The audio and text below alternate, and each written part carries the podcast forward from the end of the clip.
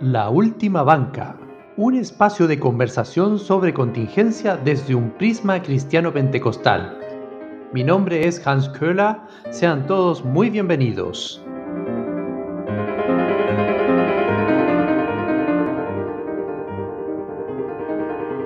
Hola y bienvenidos a otro episodio de nuestro podcast La Última Banca. ¿Cómo estás, Daniel? Hola, Hans. Bien, gracias al Señor. ¿Todo bien por acá? ¿Cómo estás tú?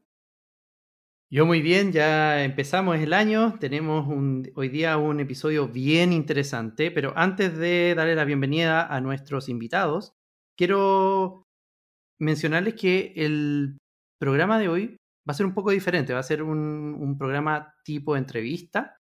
Y antes, también como les comentaba, antes de entrar a el episodio en sí, me gustaría reforzar esta nueva forma que tenemos nosotros de interactuar con ustedes a través de esta cuenta de WhatsApp.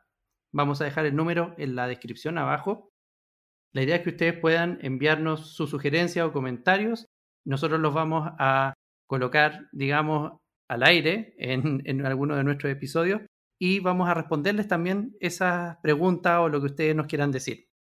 También les quiero recordar que todavía tenemos muy presente el tema del live. Al alcanzar los 500 suscriptores en nuestro canal de YouTube, nosotros vamos a hacer un live, nos vamos a mostrar la cara, nos van a poder hacer preguntas, etc. Así que también recordar eso. Para el episodio de hoy tenemos a dos invitados bien especiales. Es Carlos y Vanessa. Hola Carlos, ¿cómo estás? Hola mis hermanos, ¿cómo están? Eh, Hans y Daniel, bueno, una, bendición de poder eh, participar con ustedes. Me gusta mucho su podcast, lo escucho, me gustan mucho sus secciones, sobre todo las que eh, a veces son más breves, también, no necesariamente solamente las, las intervenciones más extensas, pero los felicito, bueno, de antemano, que el Señor les bendiga, que les pueda seguir usando y haciendo, no se desanimen y que sigan haciendo esta, esta contribución al mundo cristiano. Carlos ya nos ha estado colaborando con una reflexión. Se las vamos a dejar también en la descripción para que la puedan volver a escuchar. Tiene que ver con el tema del entretenimiento. Así que vale la pena darle una, una escuchada. Daniel Díaz, ¿nos podrías tú hacer como la introducción a lo que va a ser el programa de hoy? Así es. Bueno, ya Carlos nos contará en su momento, y luego también su esposa Vanessa, su experiencia personal en esta área que queremos explorar ya lo hicimos, tuvimos una primera entrega de este tipo de entrevistas con Oliver y Rosita en el episodio anterior, viendo el tema de, la adopción. Y queremos seguir en la misma línea, como lo decíamos ya en aquel episodio. Queremos hablar de estos testimonios que no se escuchan tanto en, en nuestros púlpitos. Como pentecostales, creemos en el obrar del Espíritu Santo de la misma manera como obraba en el primer siglo. Yo creo que todo lo que define a un pentecostal es ser continuista, creer que el Espíritu Santo sigue obrando de la misma manera que en la iglesia primitiva. Entonces estamos muy acostumbrados a escuchar grandes milagros de parte del Señor, nos gozamos con esas experiencias.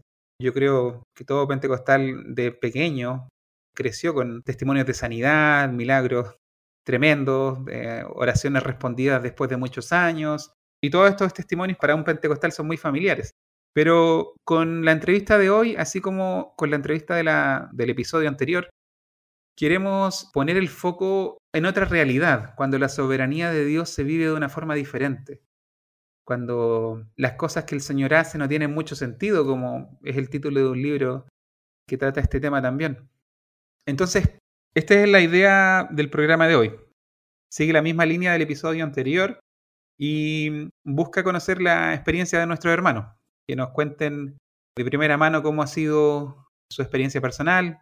El hermano Carlos ya va a entrar en, detalle y cómo se fortalece la fe en medio de estos procesos. Eso yo creo que es la enseñanza principal que queremos sacar del episodio de hoy y compartir con los hermanos que siguen nuestro podcast.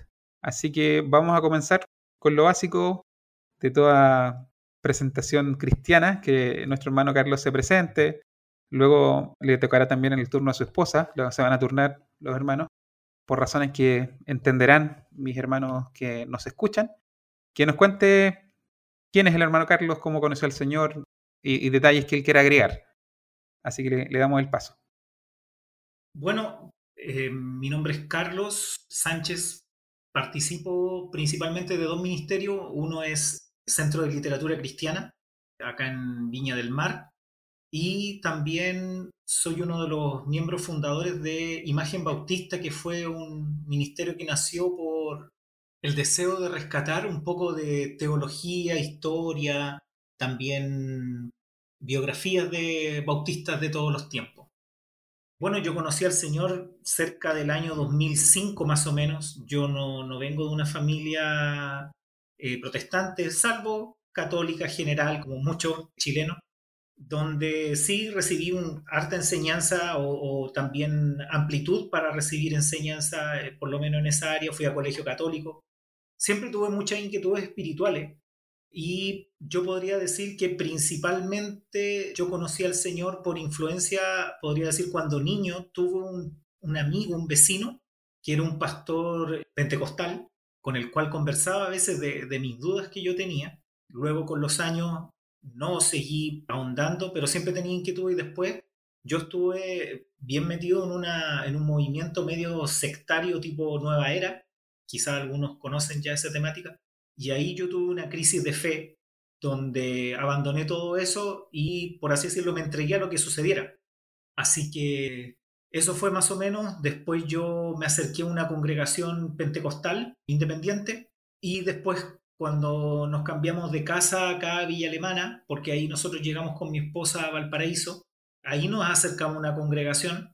Gracias al Señor ella también se acercó a Cristo y ahí empezamos a congregarnos. Y después cuando nos cambiamos acá a Villa Alemana, fue también donde decidimos cambiarnos de congregación. Así que eso sería como a grandes rasgos. Sí, en el proceso puedo decir de esta crisis de fe para acercarme a Cristo tuve harto drama y principalmente yo le agradezco al ministerio radial de las radios, porque cuando tenía estas crisis me gustaba escuchar predicadores en la noche. Entonces yo decía, bueno, hay dos opciones. Lo que dicen estos caballeros es verdad, o lo que yo consumía antes en todo este movimiento que tiende a mezclar todas las cosas, tiene la razón. Así que gracias al Señor Él pudo obrar en mi, en mi corazón, en mi entendimiento y entregarme y, acercarme a Él con toda libertad después. Como se dice, yo me subí arriba del avión y espero estar ahí hasta el final. Carlos, tengo una pregunta. ¿Cuánto tiempo lleva tú casado? Yo me casé en noviembre del 2005 soy malo para las matemáticas, así que sería 13 años, 14 años, si no me equivoco. Pero es un buen tiempo, digamos. Sí, sí, o sea, yo tengo un hijo mayor. Él nació al año siguiente de, de nuestro matrimonio. Y en relación al tema que queremos abordar, que lo estamos abordando con mucha delicadeza, ¿qué es lo que pasó? ¿Qué es lo que ocurrió para que también las personas que nos están escuchando puedan entender el grado o, el tema que nosotros queremos tocar. Ah, sí, sí. Eh, bueno, sí, en todo caso, con ustedes tengan la libertad. Eh, y el tema sí es complicado cuando uno habla del tema de la discapacidad, la gente en general. Eh, voy a entregar también tips para los hermanos que se encuentren en, en congregaciones donde haya personas con discapacidad, con, qué sé yo, diferencia o etcétera, como sea muchas veces las familias que tienen algún chico o algún familiar con discapacidad tienen más ganas de compartir el tema de lo que uno cree. Así que es cosa de acercarse y dejar que la persona, por así decirlo, dé las claves para que uno pueda acercarse. Nosotros, cuando nos cambiamos de casa, justo ahí en ese periodo cercano fue donde nació Ulises, que es nuestro hijo menor, que él presenta un cuadro de autismo severo él no habla, solamente se da a entender a través de darnos la mano, llevarnos, pedirnos a través de gestos, pero él no habla, no porque no pueda, en el sentido de que tenga alguna, algún daño en su boca o en su lengua, no, solamente no puede, dentro de su condición eso se le dificulta mucho. Entonces, cuando nosotros nos cambiamos de casa, empezamos a ver eh, actitudes en nuestros chicos que daba para pensar alguna, algunos movimientos, formas de ser, formas de actuar o formas que no suele hacer un bebé tradicional o como se suele decir también, neurotípico. El no, entonces ahí empezamos a tener algunas dudas y ya con, un, con médicos, etcétera, y, y con análisis se pudo llegar a esa mm, definición de que él tiene un autismo severo. Y, el autismo es una condición neurológica que se cree principalmente genética, o sea, viene, nace el niño, no se le produce como algunos especulaban, quizás, eh, ¿cómo se llama esto?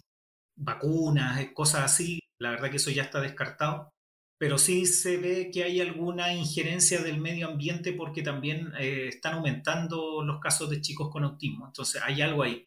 Algo sucede, pero sin embargo sí está bastante estudiado de que el tema del... tiene un porcentaje hereditario alto, donde también incluso a veces yo hago eh, retroceso en mi vida, yo pasé por, por momentos medio extraños en, mi infancia. Capaz que hay algo ahí, uno, uno nunca sabe. Sí, Carlos, gracias por compartir, porque no, no es fácil, primero que todo, por darnos este espacio, porque para nosotros, como tú ya lo mencionaste, pero para nosotros estamos tratando de, tocar el tema lo más, con la mayor sensibilidad posible. Yo me quiero ir al, aspecto de la fe. Cuando sintieron esta noticia, ¿cómo fue su reacción? Me refiero hacia, hacia Dios como matrimonio o personal. ¿Cómo fue eso?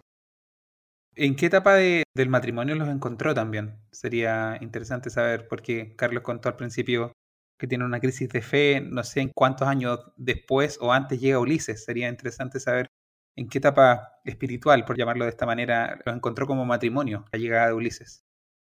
Bueno, el contexto era, nosotros estábamos en una congregación en Valparaíso, como les conté, después empezamos a tener, principalmente yo, diferencias con tanto el liderazgo como las enseñanzas que estaban ahí. Y ya después la tensión se hizo fuerte, se hizo bien complicado, eh, siempre tratando de, de ser correcto, respetuoso, pero después ya al final decidimos, porque nos afectaba en, en dos áreas. Uno, estábamos viviendo en Villa Alemana y nos teníamos que nos estábamos congregando en Valparaíso porque también éramos parte del equipo de servicio de la iglesia entonces se nos complicaba mucho a pesar de que el pastor de la congregación, no tengo nada que decir, nos ayudaba, nos iba a dejar, nos llevaba muchas veces, la gran mayoría de las veces. Entonces en ese sentido no puedo decir de que mm, tuviéramos algún problema en ese sentido, eh, pero era más que nada algo personal. No, en ese tiempo se podría decir que ya en el sentido de creer en Dios y estar afirmado en Él, en nuestro caso en ambos, no, no ningún problema. Pero sí, el asunto después de salir de la congregación donde estábamos no fue muy bueno. No hubo un tacto para poder hacer las cosas y nos tuvimos que, por así decirlo, ir nomás. Pero tuvimos que irnos nomás, nos dijeron hasta aquí nomás y listo, se acabó. Entonces, y después enterarnos que Ulises tenía autismo, claro, ahí fue porque también recién estábamos llegando a la otra congregación, llevábamos poquito tiempo eh, se podría decir, claro, que nos afectó, nos golpeó un poco más porque... Pero es raro, o sea, los sentimientos son muy volubles. No te podría decir que sentí lo mismo en ese momento que cuando, por ejemplo, se le detectó también a Ulises, se le presentó su epilepsia, que suele ir de la mano, el autismo con la epilepsia. Como tiene todo que ver con lo neurológico, tienden a haber problemas también ahí eh, concomitantes que van de la mano. Entonces, claro, en un principio tú dices, bueno, porque te dicen, pero el autismo es una discapacidad invisible. Tú no es como que, ah, ya, eh, no sé, tiene un pie más corto, eh, ya, un tal tratamiento, lo veo. Tú ves lo que va a suceder. O lo que sea, no sé, labio leporino, o tú dices, ya, yo más o menos ubico, algo se va a hacer. Con el autismo tú no puedes hacer mucho en el sentido físico eh, de que le falte algo, que le falte un implemento para que él pueda desarrollarse, porque no es así. Entonces, claro, en un principio es como una nebulosa. Tú estás en un estado de expectativa, qué va a pasar, y por supuesto, claro, uno se pregunta ahora, etc. Eso le podría decir a grandes rasgos eh, como de entrada. Otra pregunta que yo tengo, más que nada, como tú sabes, este podcast apunta al mundo pentecostal, entonces trato yo de, traer esta idiosincrasia que, tenemos los pentecostales. Y en el tema de las sanidades también hay, harto, hay harta tela que cortar. Hans, de hecho, trató este tema hace poquito de las sanidades bíblicas en la sección texto en su contexto, que vamos a dejar el, enlace. Porque muchas veces se asocia en el mundo pentecostal el tema de sanidad o enfermedad a, a dos cosas. Por un lado está la fe, o sea, si yo tengo suficiente fe, el Señor va a orar de la forma que estoy pidiendo. Y lo otro, que también yo lo abordé en otro episodio de Texto en su contexto, que es el tema de las maldiciones generacionales. También muchas veces están estos cuestionamientos que ya se daba en el tiempo de Cristo, cuando los discípulos de Jesús le preguntan, creo que fue cuando vio al ciego, ¿y quién pecó?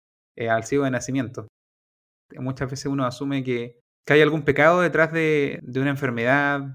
Y entiendo que a los padres de niños que tienen diferentes condiciones que le dificultan el día a día, yo creo que debe ser algo que en más de alguna ocasión pasa por su cabeza. Recuerdo ahora dos casos puntuales, uno de la iglesia en San Bernardo, donde yo nací y crecí, a un hermano que en muchas ocasiones se vio afectado por ese tipo de predicaciones o, por ese tipo de lógica, que muchas veces el pastor daba a entender que el que tenía un hijo enfermo o al que le iba mal es porque estaba en pecado, daba a entender, y el, el hermano se sentía muy, muy dañado. Entonces, ¿cómo viviste tú esa área? ¿Te ha tocado enfrentar este tipo de cuestionamientos de forma personal o que un tercero venga a insinuar estas cosas, ¿cómo, cómo se lidia con eso? Que creo yo que debe ser bastante complicado. Bueno, como ya en esa época ya estaba en la, en la iglesia bautista, a pesar de, bueno, la iglesia bautista, a lo mejor algunos lo, no lo saben quizás, pero tiene mucha influencia de hermanos pentecostales. Hay muchos ex pentecostales en las iglesias bautistas, más de lo que ustedes creen. Pero, claro, está ese sentido de quizás podríamos decir, moderación que tiende a haber en las iglesias bautistas, más tacto, más dedicado al estudio, quizás, en comparación con otras congregaciones, o la forma, los fondos de estudio, no digo que las pentecostales no estudien, porque yo con el ministerio de CLC, de la librería, conozco muchos pentecostales que son muy estudiosos, así que no es una comparación de que unos estudian y otros no, sino que es como lo general, lo que se suele a veces decir o cómo explicarlo, de creer que esa sí que es una realidad, pero no la es, no la es. También a veces hay mito en esa área, así que entre paréntesis. Pero bueno, en mi congregación, gracias a Dios, el pastorado y el liderazgo son muy delicados en ese sentido y no lo asocian directamente. De hecho, en nuestra congregación, podríamos decir, hay varias personas que tienen y están con complicaciones. Tuvimos un hermano que era ciego, falleció, ya partió hace un tiempo atrás. Personas con con necesidades de entrar con, a través de la iglesia por una rampa, personas mayores, eh, etcétera. Así que en ese sentido es raro encontrar en la iglesia bautista, hasta donde yo las conozco, esa lógica de Juan capítulo 9, ¿no es cierto? De quién pecó, ¿cierto? Que ahí, ahí se destruye un paradigma en lo que dice el Señor, porque les da la tercera opción que no la habíamos visto. Y por otro lado también lo que dijeron ustedes también, pues, si yo hago todo esto bien, ¿por qué pasa esto?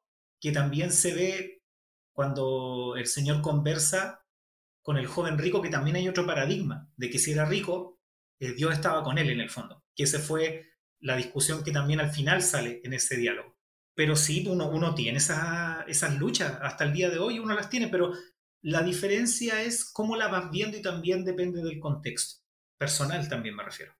Como les dije recién, por ejemplo, claro, cuando tu hijo está hospitalizado o de repente los medicamentos que tienen para estabilizarlo pierden su eficacia.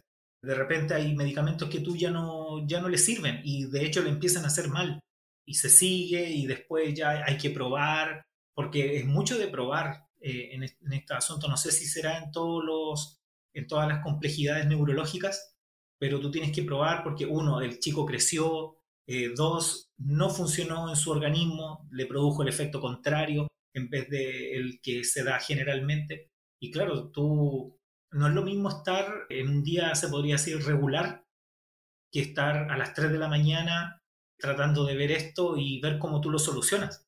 Entonces, cuando, cuando está y a tu hijo no, no, le funciona todo lo que a ti te gustaría y quedas eh, desarmado, que también es un aspecto de los varones. Los varones Dios nos hizo como con la tendencia de arreglar las cosas se echa a perder algo, ahí le mete desatornillador, le, le, mete martillo, trata de ponerle parche a la muralla que se le hizo un hoyo, arreglar el vidrio, eh, arreglar el auto, etc.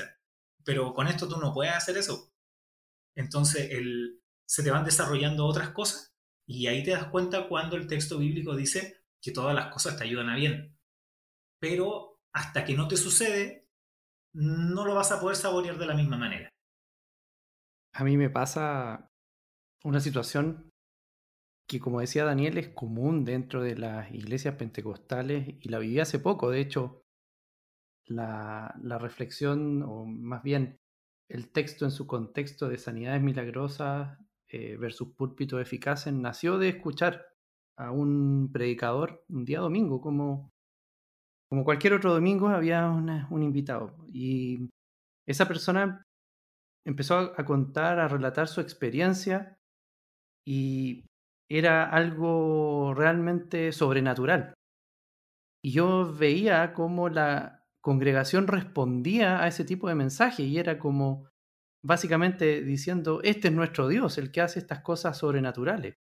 Pero escuché poco en esa, en esa oportunidad de, de lo más sobrenatural que hace Dios, que también está ahí, tú lo mencionabas, Carlos, que está en el pasaje del joven rico, porque lo más imposible que es para el hombre en realidad es alcanzar salvación. Entonces, no se escucha a lo que voy yo de repente dentro de la iglesia, sobre todo pentecostales, creo yo, se engrandece este hecho que puede ser maravilloso, pero se coloca en la misma balanza que la salvación y yo creo que la salvación es algo que es mucho más profundo que una situación momentánea, podríamos llamar, que nos ocurre a nosotros. Y lo otro que también ocurre dentro de estos púlpitos cuando pasan estas situaciones como sobrenaturales es que a veces se toma como por norma, es que como que Dios tiene que obrar de esa manera porque si no, Dios no está conmigo y eso ya ustedes lo habían mencionado. Entonces yo me pregunto, y una reflexión aquí que quiero, quiero abrir, ¿no podemos ser solamente personas comunes y corrientes que tenemos una fe que no necesariamente tiene que ser sobrenatural para las cosas o los problemas cotidianos o los, o los grandes problemas, de repente me quedo yo con eso, porque no es que uno no tenga dificultades o, no se enfrente a situaciones eh, complicadas, pero cuando las valora en relación a la salvación o las evalúa en relación a la salvación, la verdad que el, el gozo que se, por lo menos a mí se me produce cuando pienso y estoy metido en una situación compleja y, comparo mi situación con, con, la salvación que Cristo me dio, número uno me genera un gozo y me genera un, un aliento para poder seguir enfrentando la situación compleja. No sé, yo creo que sí, por lo que escuché de ti, Carlos, pero no sé si podríamos profundizar también un poquito más en eso, desde tu perspectiva. Sí, de todas maneras, o sea, incomparable yo a veces también he reflexionado cómo, cómo yo hubiese abordado la, esta realidad eh, siendo un incrédulo. Yo creo que hubiera sido, eh, no, no, no lo sé, no, no sé, a lo mejor hasta hubiera abandonado mi familia, no, no, no lo sé, no, no, ni siquiera me lo imagino, no, no podría ahondar más, más allá, me da hasta miedo, porque sé que el Señor me salvó y me regeneró mi corazón, pero sé que mi corazón también me puede engañar y me puede maquinar para hacer cosas, eh, pensar, hacer el futuro alternativo de maldad. Y no, no, no tiene comparación. Y sin lugar a dudas también lo que dices tú, por otra parte, si tal vez en nuestras iglesias, y quiero hablar en general, la persona se sintiera bienvenida desde antes porque sabe lo que, en la forma en la cual son recibidos ahí. Me explico. Tal vez si llegase una, una mamá o un matrimonio con un chico con discapacidad o un familiar, porque a veces pensamos solamente en los niños, un familiar, al ser recibido se va a, va a notar de que ese lugar es otra nación, es otro terreno, es otro reino. Incluso hasta si nosotros miramos, por ejemplo, las propuestas políticas, las propuestas de cambios sociales, están avanzando hacia lugares que a lo mejor nosotros estamos dejando de lado.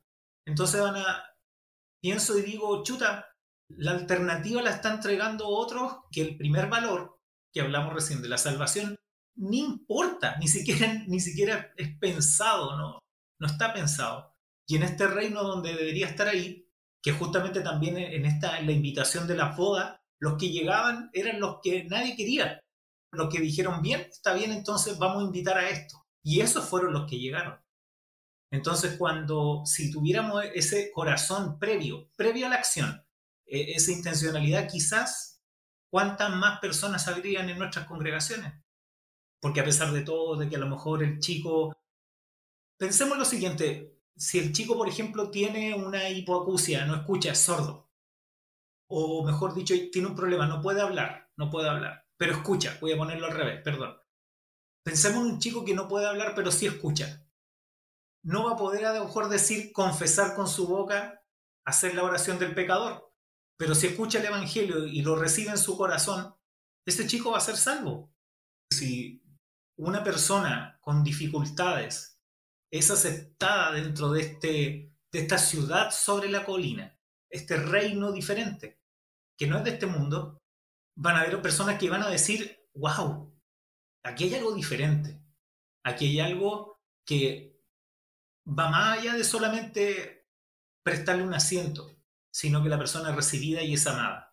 Y le aseguro que eso, sin necesidad de comprar tratados, puede atraer por lo menos a varios familiares. Y eso se ve en la realidad. Justamente una pregunta similar a lo que ya comentaste ahora, si lo puedes ahondar un poco más, es lo que te quería decir yo. Muchas veces uno se siente impotente e incapaz de, de ofrecer apoyo o ofrecer consuelo a un hermano en la fe que está pasando por una situación similar. Por ejemplo, pongo un caso, cuando estuvimos viviendo en Estados Unidos, un hermano y amigo, que también se llama Carlos, de hecho, que posiblemente escuche el podcast, fue papá casi al mismo tiempo que nosotros, con nuestra hija mayor. En más de una ocasión hablé con él, hablé con él y, o sea, después que ya su hijo había nacido, y el niño nació con muchas, muchas complicaciones, muchas complicaciones, tanto que es un visitante frecuente de la urgencia de los hospitales. Entonces uno muchas veces quisiera ofrecer palabras de aliento, acompañar, decir aquí estamos, estamos orando por usted, pero uno se siente tan limitado y teme eh, llegar a ser como uno de los amigos de Job, que con las mejores intenciones se acercaron a, consolarlo y al final le terminaron siendo una carga. Entonces, ¿cómo nos acercamos nosotros? ¿Qué consejos darías tú como para ofrecer apoyo de la mejor manera como congregación a los matrimonios y a los hermanos que estén lidiando con esto, que es, un, es una lucha diaria? No es solamente de un, día, de una semana, sino que es un día a día donde el Señor tiene que estar renovando fuerzas. Pues entonces, ¿cómo qué consejos darías tú en, en esta área. Y antes que me, me conteste Carlos, por razones obvias, eh, vamos a hablar con su esposa, con Vanessa, luego de que terminemos de hablar con él, porque tienen que estar turnándose para, para ver a Ulises. Así que vamos a conversar con ella quizás cosas similares, vamos a preguntarle ya desde la perspectiva de, la esposa, que nos gustaría también escucharla a ella. Ahora sí, Carlos. ¿Qué, ¿Qué, es lo que yo recomendaría a una congregación? Fíjense que no necesitan tantas lucas. a veces uno piensa al tiro, quizás que vamos a tener que instalar, etc. Lo que yo recomendaría primero, quizás conversar con el pastor de la congregación y crear un grupo de apoyo. Miren, más de 3, 4 personas no se va a necesitar y no se va a necesitar una logística tan, tan gigante. Y bueno, lo que dijiste tú, Daniel, es súper importante, que es la, la realidad de la vulnerabilidad. Y a veces eso se nos olvida. Si Cristo no hubiera sido vulnerable, no hubiera podido entregar su vida en la cruz y sufrir también todo lo que sufrió acá en la misma tierra. Hambre, sed, eh, varias veces se enojó, un par de veces tuvo conflicto, por así decirlo, de, emociones, por ejemplo, con Lázaro, que en un principio dijo, me alegro que esto haya pasado para el beneficio de ustedes, pero después cuando llegó allá, lloró el Señor. Entonces, la realidad de la vulnerabilidad eh, ayuda mucho. ¿En qué sentido? En la empatía. Por ejemplo, si tú le dices a ese hermano, tú le dices, sabes que eh, estamos orando por ti. Eh, ¿Qué más puedo hacer por ti? En lo material, quizás, por ejemplo, necesita que le vayan a comprar cosas. Ahora la realidad de la gran mayoría de la gente tiene automóviles, son pocos los que no tenemos automóviles. Entonces, decirle necesita que te traslade, necesitas que te vaya a buscar, que te vaya a pedir hora al médico, que te vaya a comprar mercadería esas cosas pueden aliviar mucho la vida de las personas en este momento porque en el momento de la crisis, por ejemplo, cuando ellos tienen a su hijo hospitalizado, olvídate, lo último que se acuerdan ellos de si hay que comprar algo, me refiero para la casa, algo para almorzar, si le dieron comida a sus mascotas, todas esas cosas quedan, pero en el, en el último lugar de la fila. Pero no dejan de ser menos importantes. Porque también e, eso, a pesar de que se le olvide, esa carga está ahí.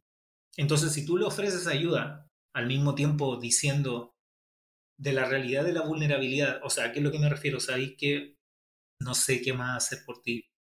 Ayúdame.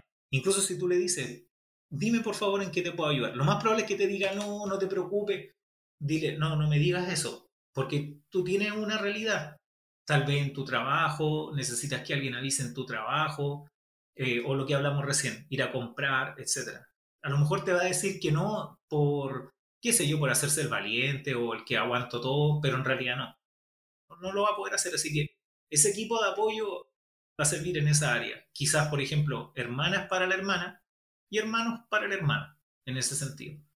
Porque son diferentes hombros, si pudiéramos describirlo de cierta manera.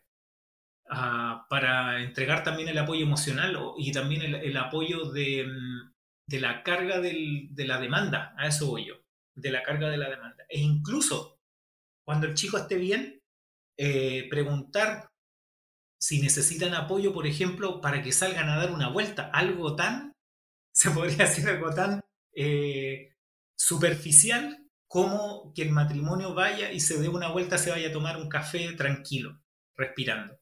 Así que mm, eso yo les podría dar como recomendación, que formen un equipo para apoyar a, la familia en esas áreas que son como domésticas, porque así ellos se van a poder centrar en lo otro, porque la verdad que no, no vamos a poder quizá ayudar en lo otro porque ellos son los papás, conocen más la realidad o, la familia. Bueno, gracias Carlos por, por, la apertura y todo. Ahora estamos con, con Vanessa. Hola Vanessa, ¿cómo estás? Hola, hola, ¿qué tal? Eh, bien, bien, gracias al Señor. Aquí estamos con mucho calor en, aquí en Villa Alemana. Pero bien, bendecida de, poder compartir con ustedes también eh, algo de, mi experiencia eh, con, con, Ulises y, bueno, en, cuanto a, a la iglesia también. Ahí Carlos nos comentaba que los hombres tienden a arreglar las cosas, entonces cuando tuvieron la noticia de Ulises en este caso, como que la tendencia del hombre era como, ¿qué hago para arreglarlo? Entonces, no sé si tú nos pudieras comentar cuál fue tu reacción. Porque Carlos ya nos dijo, yo traté de arreglar. ¿Qué hiciste tú? Eh, bueno, yo fue, fue como primero no querer aceptarlo. Eh, primero, claro, como que uno trata de decir, no, si puede que sea otra cosa, y no, mi hijo es diferente, pero no, no creo que sea, que sea autismo, no creo que sea para tanto, pensaba yo. Entonces esperaba que fuera algo pasajero y, y que en el fondo como que no, no fuera algo tan definitivo. Entonces como que trataba de, de como apaciguar ese pensamiento, como que trataba de, no darle como mucha importancia, la verdad. ¿Y crees tú, voy a, voy a hacer una pregunta que ya la planteé, pero ahora para Vanessa, ¿crees tú que tu relación con Dios en algún momento de todo el proceso se, se resintió o, algo ocurrió? ¿Cómo ha, sido esto para ti desde el punto de vista espiritual?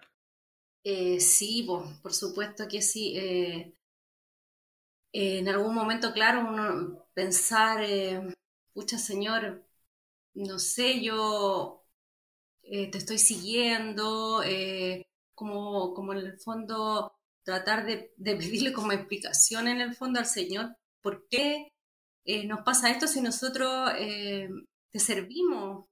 ¿Por qué nos mandas esta prueba tan dura si nosotros te estamos siguiendo a ti, estamos tratando de, de obedecer lo que más se pueda, ir a la iglesia y también seguir el Evangelio porque como pensé en algún momento, eh, como que el Señor eh, me trataba de dar una lección en el fondo, pero yo no renegué del Señor, sino que tratábamos de encontrar una explicación a por qué estábamos pasando eh, por esta situación. Pero es, es, pasajero, es pasajero, sea, como que en un principio es muy chocante y tratas como de, de ver, pero, pero también después Dios te va, te va consolando y te va dando también eh, argumentos de que, de que Él, bueno, Él es soberano y Él tiene en el fondo propósito para todo en este mundo, entonces, para todo lo que nos toca vivir. Entonces también en un principio sí, sí tuve como una crisis, se podría decir, pero no quise alejarme, sino que fue como que tratar de encontrar como respuesta. Justamente en una línea muy similar que te quería preguntar, estaba revisando por estos días el libro Cuando lo que Dios hace no tiene sentido, que había, lo había comentado con, con Hans, lo estuvimos mirando durante la semana.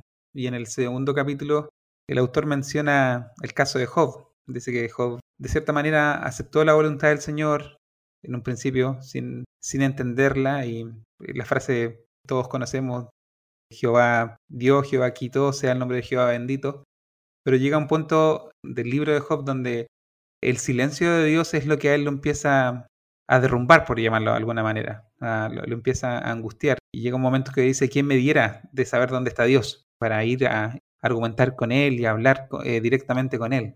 Y justamente eso es la, la pregunta, ¿cómo cómo se encuentra fortaleza en, en momentos cuando las dudas aquejan el corazón, turban el alma y se siente que, Dios está en silencio. Hay un caso que me viene a la, mente ahora, pero después de escuchar tu respuesta lo, lo voy a comentar.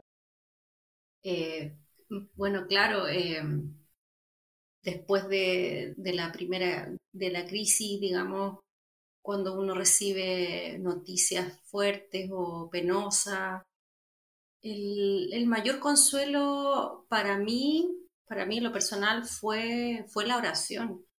Eh, la oración, orar mucho, orar a pesar de que estaba quebrantada muchas veces y encontrar refugio también en, la iglesia, en los hermanos, en el, en el pastor, eh, en la palabra principalmente.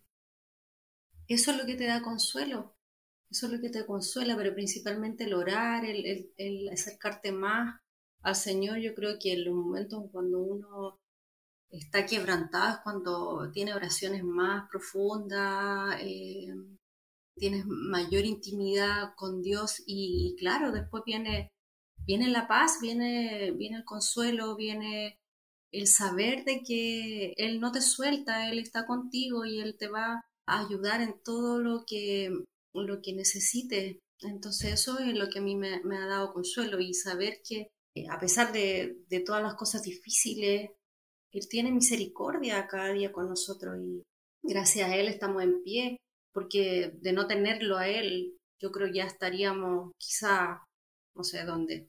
Así que eso, eso sí, eso es lo que trae consuelo principalmente. Hay un, un caso que me acuerdo ahora, justamente el hecho de que tengamos un sumo sacerdote que, que pueda compadecerse de nosotros que conozca nuestra condición, que conozca nuestra angustia. Imagino yo que tiene que ser una fuente de consuelo en ese momento cuando las cosas no tienen mucho sentido.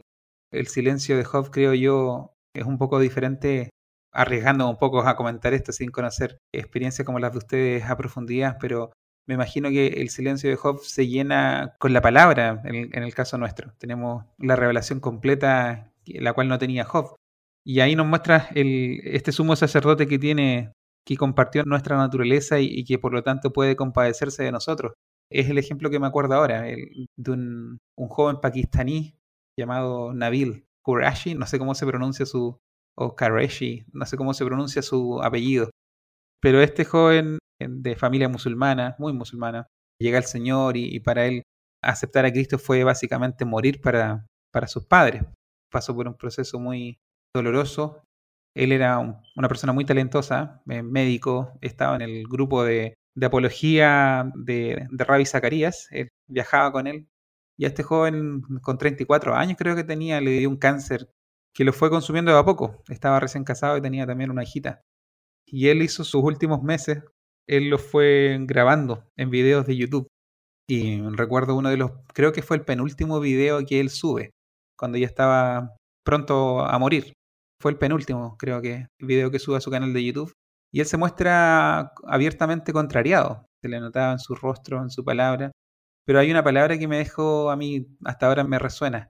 En ningún momento renegó contra Dios ni nada, pero él, tenía la seguridad, es lo que expresa en este video, él tenía la seguridad que Dios lo entendía en ese momento de, confusión, en ese momento de angustia, en ese momento que, que él no veía claridad, pero dijo, pero él me entiende, pero él me entiende.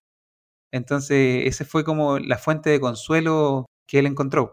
Y eso a mí me, me viene siempre a la memoria cuando, cuando veo y escucho la experiencia de parejas como ustedes otros testimonios similares donde se vive la soberanía de Dios de este lado o de esta manera.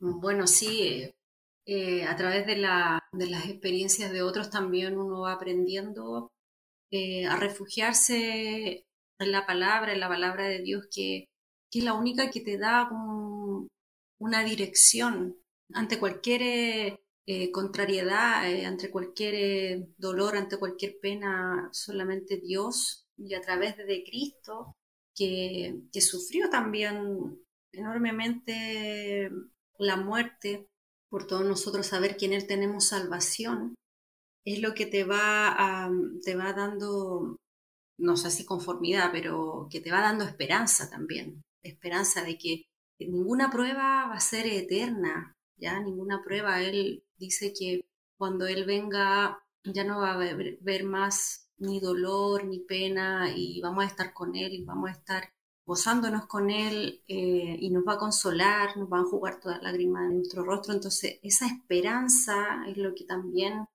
eh, nos mantiene cada día em, en este camino eh, de su mano, porque de otra forma no, no podríamos estar en este momento bien, digamos. Ya a pesar de todas las cosas estamos bien, porque sabemos que Dios está con nosotros y que pase lo que pase, él estará con nosotros siempre, siempre. Y va a llegar un momento en que cuando nos reunamos con Él, ya no vamos a tener más dolor ni pena y, eso es lo que nos da fuerza cada día para, eh, para seguir y nos da gozo también. Nos da gozo porque también eh, no todo es no todo es tragedia, que también hay mucha alegría también en, en todo este proceso porque también hay cosas lindas que uno vive con, los niños, con, con, Ulises en este caso también, y con nuestro hijo mayor también, también nos da alegría, no solo es todo es pasarlo mal ni pasar rabia, como uno puede decirlo, sino que también hay mucha alegría, hay mucho amor, hay mucho, hay mucho gozo porque sabemos que Dios nos sostiene. Sí, yo quería agradecer, Vanessa, tú también nuevamente, ¿no? Lo reitero, la, apertura y también la experiencia, porque por lo menos en los círculos pentecostales, y eso se daba, o lo escuchaba yo mucho cuando estaba antes de la pandemia, este nivel como de exitismo que existía, que salía desde los púlpitos, que se pintaba a un hermano de una forma y ahí se podía concluir de que Dios estaba con él. Y tanto Carlos como, como tú nos han hecho ver eh, en este episodio, para todos los que nos están escuchando, que la victoria está en que Cristo murió y resucitó por nosotros. Y algo que tú mencionaste, como que Dios estaba en todo el proceso. Entonces, no es solamente eso, sino que nos acompaña también y nos consuela en, en medio de estas situaciones difíciles. Y quiero añadir otro punto más que también tú mencionaste que es tremendamente importante que no todo es tristeza, sino que también hay procesos de, de alegría y eso es, es, maravilloso poder escucharlo porque tal vez algunas o nosotros mismos u otras personas que están escuchando en este momento están pasando por un proceso complejo, difícil, y estas palabras les pueden ayudar, esta experiencia como, como tú mencionabas, le puede hacer de ayuda para poder enfrentar de mejor forma acercarse al Señor, confiar en Él, así como ustedes lo han hecho. Así que yo desde eh, mi perspectiva realmente agradezco el espacio que ustedes nos han dado. De corazón se los digo. Respecto al último punto de, que también dentro de todo lo, el, proceso hay alegría, yo creo que eso quiero también destacarlo. Es importantísimo escucharlo de ustedes. Se le pueda decir a, una pareja o algún hermano que está recién comenzando a vivir una situación similar, eh, son palabras de aliento diciéndole básicamente que vale la pena, especialmente en una época donde el amor sacrificial no es algo muy valorado. El darse por otro o el, o el gastarse por otro no es muy valorado, sino que lo que promueve hoy en día son las metas personales y el no sacrificar nuestros proyectos personales por otros. Entonces, en este contexto cultural que nos toca vivir, parejas como ustedes son tremendo ejemplo a destacar. Y mi deseo personal es que el Señor les siga sosteniendo, les siga dando de su gracia en el día a día. Y reitero las palabras de Hans, agradezco que hayan, se hayan dado el tiempo, se hayan organizado para acompañarnos y compartir con nosotros su experiencia. Así que vamos a escuchar a, Vanessa y, a Carlos en sus últimas intervenciones para terminar con este episodio del día de hoy. Eh, bueno, agradecer también por eh, permitirnos participar de esto porque uno así también sabe que el Señor eh, tiene propósitos para todo lo que nos sucede y uno de eso es poder compartir también experiencia con otras personas, con otros hermanos que necesitan o que están recién empezando un proceso difícil con un hijo o, con alguna persona querida. Eh, claro, es difícil al principio, pero todas las cosas tienen, tienen sus momentos difíciles y con el Señor esto es un aprender día a día y poder eh, compartir la experiencia. La verdad es que para mí es un honor, es un, es un agrado poder eh, compartir porque así uno también se siente de alguna forma eh, eh, apoyada porque sabe que hay más personas que están pasando cosas también similares o parecidas y también saber que hay una hermandad que siempre está orando por uno.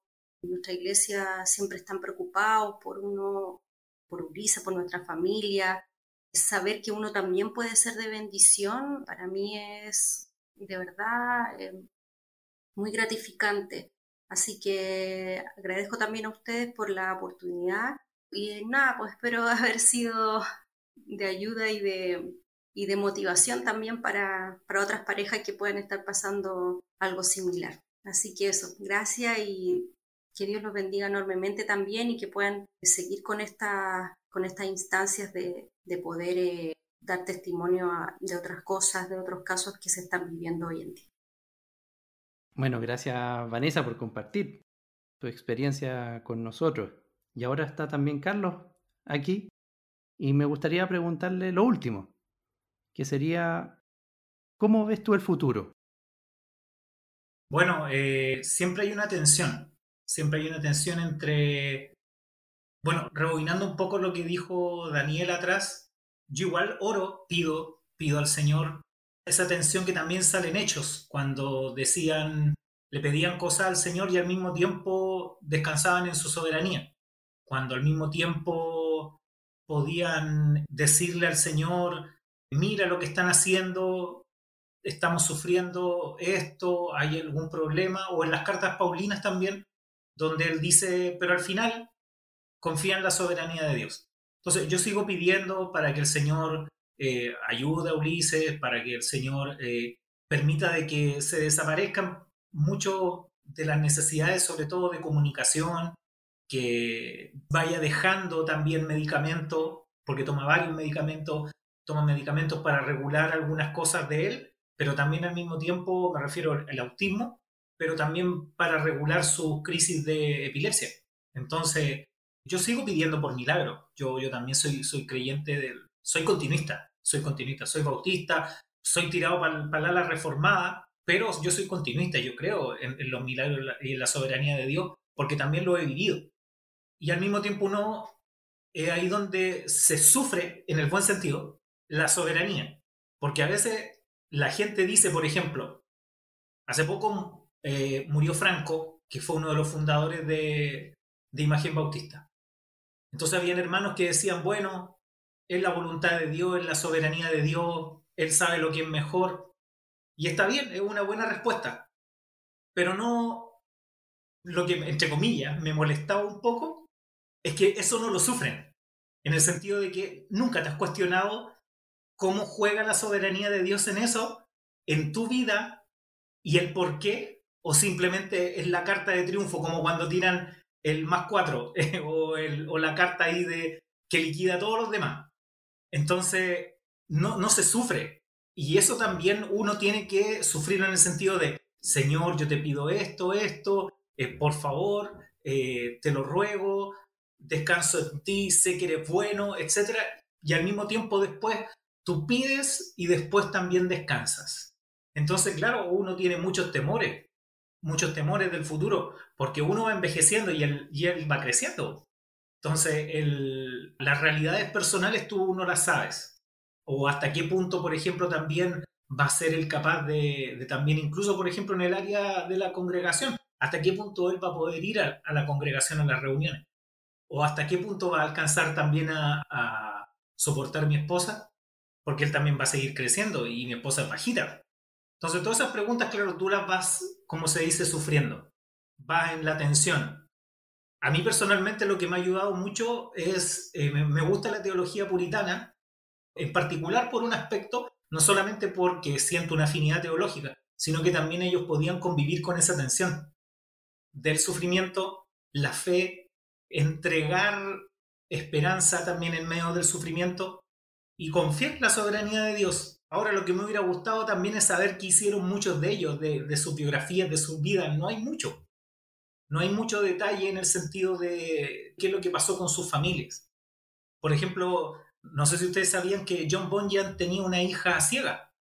Entonces, me hubiera gustado saber qué pasó más con ella, con él también, en esa realidad. Bueno, él escribe en algunas partes que sí le entristecía saber de lo que iba a ser del futuro de su hija. Entonces ahí se ve también uno dice, pero ¿cómo? Si era John Bunyan. Y eso también es lo que puede que nos falte en nuestras congregaciones. Pero sabes qué, yo veo personalmente, como, como les decía adelante, con mi trabajo en CLC en la librería, eh, cada vez gente está abandonando el pensamiento del cristianismo. Em, un amigo lo decía, tengo un amigo, hace tiempo que no lo veo, que era ateo, y me decía lo siguiente, los evangélicos tienen un Dios tapahoyos, me decía. Cuando tienen un problema, igual que en la calle, venía, Señor, ayúdame en esto, a pedir que le tapara ahí el evento, como dicen en, en la terminología de la construcción de las calles. O también decía, es como, creen que Dios es como la, la máquina expendedora de, de dulces y bebidas. Si yo le pongo la suficiente plata, o me va a dar un Super 8 o me puede dar la bebida energética que es la más cara quizás. Entonces decía que esa a veces veía él en las congregaciones. Y yo veo que cada vez más gente está abandonando ese tipo de cristianismo. Y está buscando un cristianismo que también responda a sus realidades. Porque tarde o temprano, no es si es que vamos a sufrir. Y no me refiero a sufrir por el Evangelio, por predicar. Sino que si es que vamos a sufrir, ¿en qué momento? ¿Por qué vamos a sufrir? Vamos a tener pérdida de nuestros padres, que es lo común.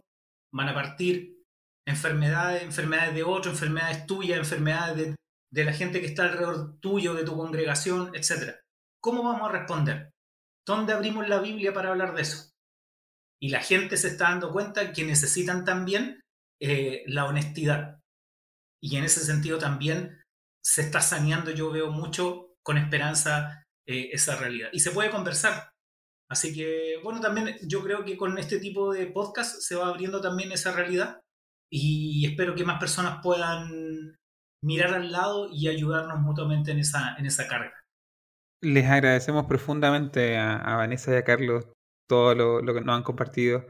Estamos todavía acomodándonos a este, a este rol de entrevistadores, entonces disculpen de antemano las torpezas quizás en la forma de las preguntas o quizás podríamos haber aprovechado de mucha mejor manera la experiencia de, Vanessa y Carlos, pero estamos en eso, estamos mejorando para ustedes.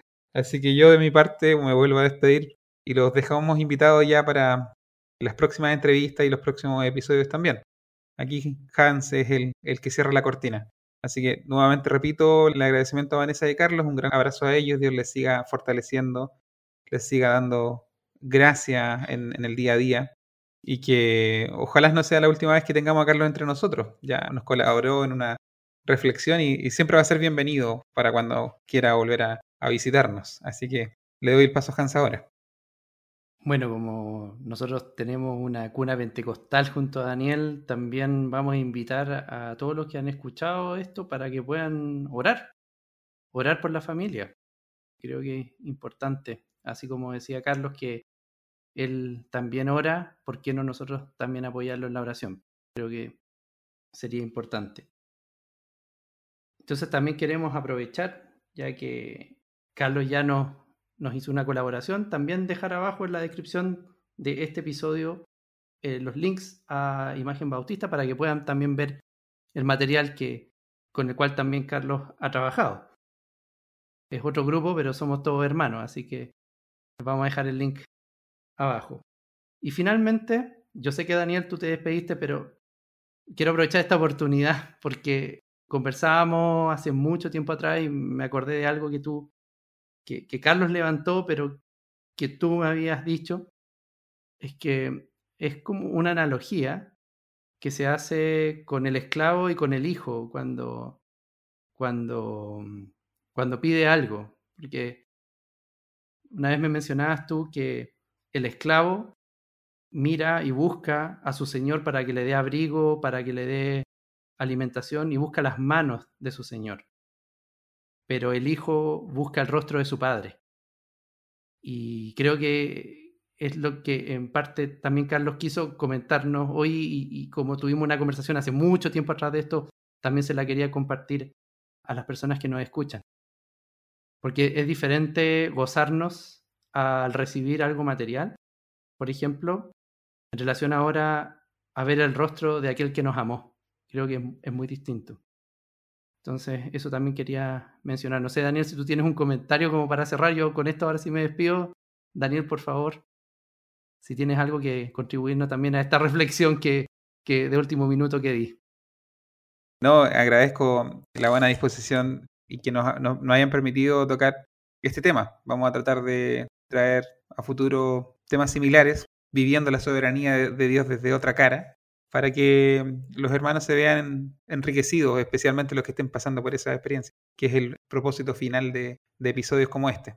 Así que eso, ahora sí que nos despedimos, los invitamos a que nos escriban, comenten, se suscriban y, y que entren también en la dinámica de enviar audio. Si dejamos el WhatsApp en la descripción del video para que puedan comentar y, y enriquecer este podcast eh, a través de esta interacción un poco más dinámica que son, que son los audios de WhatsApp. Nos vemos en una próxima ocasión. Dios les bendiga. Este fue un capítulo de La Última Banca. Los esperamos en el próximo programa.